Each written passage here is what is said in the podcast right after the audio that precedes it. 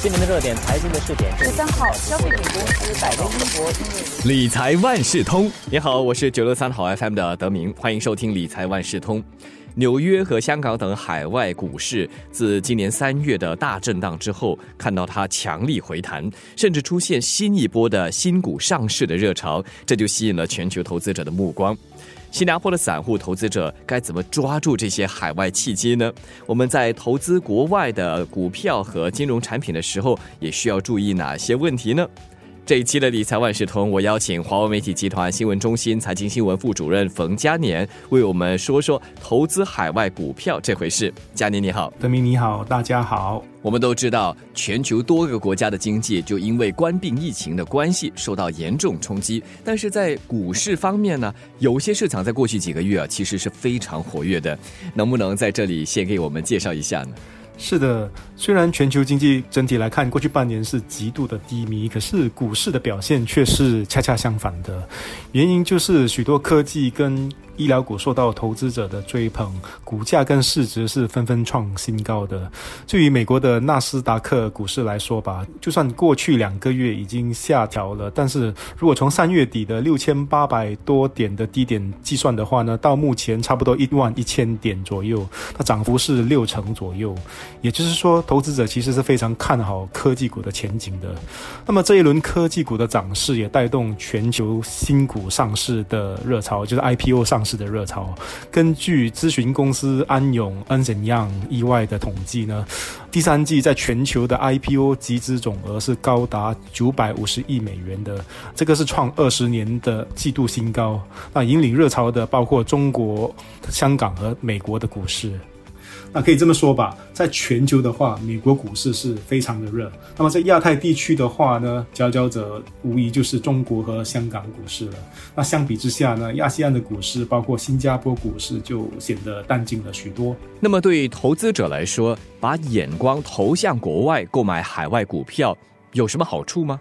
本地股市的表现比不上其他地区的股市，所以投资海外的第一个好处就是分散风险，争取更好的回报，确保我们的投资组合不过度的依赖单一市场。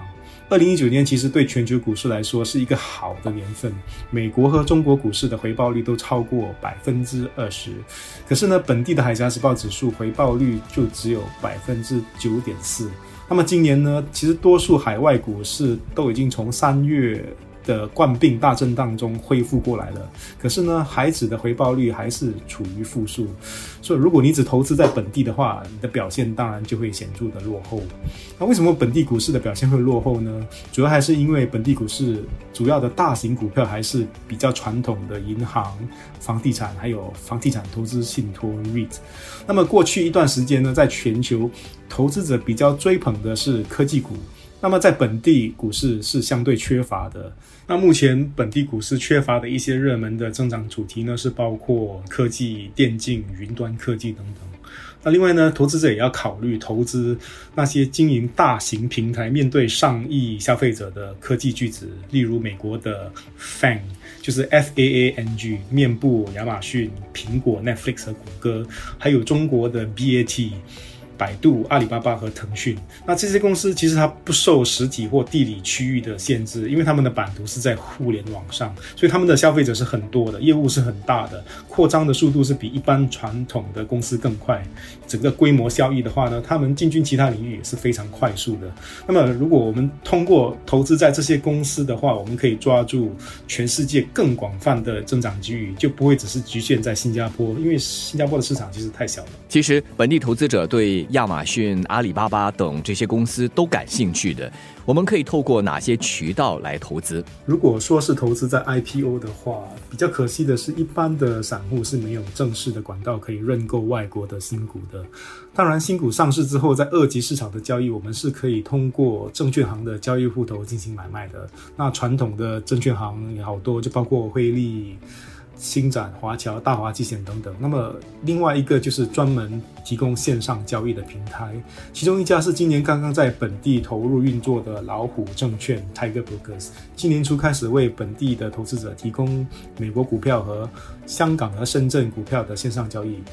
那么在六月份，他们也开始提供了新加坡股市的交易。最近在九月份也推出了澳洲股市的交易。那其他的线上证券交易平台还有美国的盈透证券 （Interactive Brokers），还有 FSM One dot com，还有盛宝金融 （Saxo Capital Markets） 等等。所以，如果投资海外的科技股，比如说你要投资美国的科技股的话，一般的散户可能会注意到，就这些科技巨子的股票面值是很大的，比如说。亚马逊 Amazon，它的股价一股就超过了三千美元，就是单单买一个单位哦，还不是一千股，单单一股就要三千多美元，就四千多新元的价位。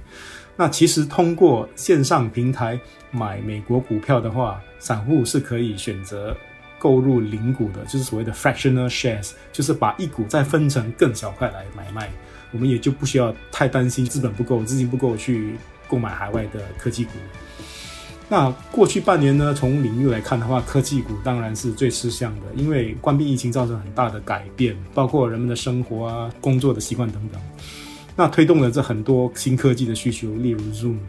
那其次呢，就是医疗股，尤其是那些参与冠病疫苗研发的生物科技和药剂股。当然，投资海外股票毕竟跟本地股票是不大一样的。首先呢，我们必须要注意的就是海外交易所的收费还有税率。例如，香港交易所对股票交易收取百分之零点一的印花税。那如果是购买美国股票的话，也必须支付高达百分之三十的股息预扣税 （dividend withholding tax）。就意味着，如果你的股息收益率是百分之五的话，那扣税之后呢，就只剩下了百分之三点五。啊，另外一个要留意的就是汇率波动的风险。如果我们买美国股票是以美元计价。那么美元对新元如果贬值的话，那你的投资回报就会减少。其实投资海外股票风险是比较大的，这是因为我们可能不太熟悉当地的政治风险，还有经济走势，对于海外企业的业务表现也比较陌生。那么在这样的情况之下，有这些考量点。我们在投资之前应该做好哪些方面的功课呢？首先，我们一定要关注的就是当地的政治风险还有经济发展。例如说，我们买美国股票的话，就要了解美国的经济表现还有政治发展。就好像过去几个星期，美国大选就是投资者极度关注的，一直到大选结果尘埃落定之后呢，还是要紧密追踪这个结果会对市场有什么样的影响。另外呢，就是对你所投资的个别股票的理解。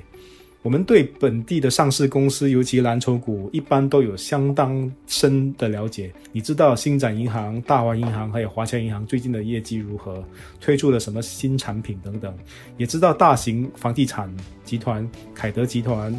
城市发展最近推出了哪些私宅项目，卖的怎么样等等，当然还有许许多多的房地产投资信托。就算你没有细读过他们的财报，也到过他们的商场吧。那类似的在地优势呢，在海外公司就没有了。海外公司呢，除非是非常知名的科技巨子，像面部、亚马逊等等。一般的公司呢，尤其是比较新型的科技公司。投资者必须花更多时间去细读它的招股书、财报，还有第三方的投资分析，来更真实的了解这些公司到底在做什么东西。那当然呢，热门的海外股市如美国还有香港，都有透明的上市准则，让上市公司去遵循，包括财报和显著的信息披露等等。那互联网上也能够轻易获得各种信息，还有分析师报告等等。只要投资者肯花时间下功夫，就可以减少投资海外股票的风险。那还有一个必须要留意的，就是要避免出现类似中国的瑞幸咖啡的事件 （Luckin Coffee），就是涉及业绩造假。在丑闻揭发之前呢，就是连分析师也大力推荐这只股票的。那么，如果要避免或者减少投资个别股票的风险的话，我们可以考虑投资本质上就是为了分散投资风险的挂牌基金。这些挂牌基金就是追踪一篮子的股票嘛，所以就算当中有一些滥竽充数的公司的话呢，那亏损也会受到限制。那如果我们要投资科技股的话，可以考虑追踪纳斯达克一百指数的 QQQ 挂牌基金，或者香港恒生科技指数挂牌基金。那如果你要投资美国蓝筹股的话，可以考虑追踪标普五百指数的挂牌基金。那上个月才推出的恒生科技指数挂牌基金呢，就是追踪香港上市的科技股。其实过去一个多月来也获得本地投资者的青睐。这些呢都可以通过本地的券商买入。最近海外股市活跃，对投资者来说有一定的吸引力。今天的理财万事通，嘉年就为本地的散户投资者说了要如何把握这个好时机。再次感谢华为媒体集团新闻中心财经新闻副主任冯嘉年，也感谢你收听理财万事通。下一期的理财万事通将暂停一期，我们会在十一月十八号再次和你见面。想了解更多财经新闻和理财知识，请上早报 dot SG。我是九六三好 FM 的德明，我们下回见。理财万事通每期提供你最需要知道的理财与财经知识。如果你想了解更多，可以到早报 d o t s g 搜索“联合早报财经专栏理财简囊”。我是九六三好 FM 的德明，我们下期再见。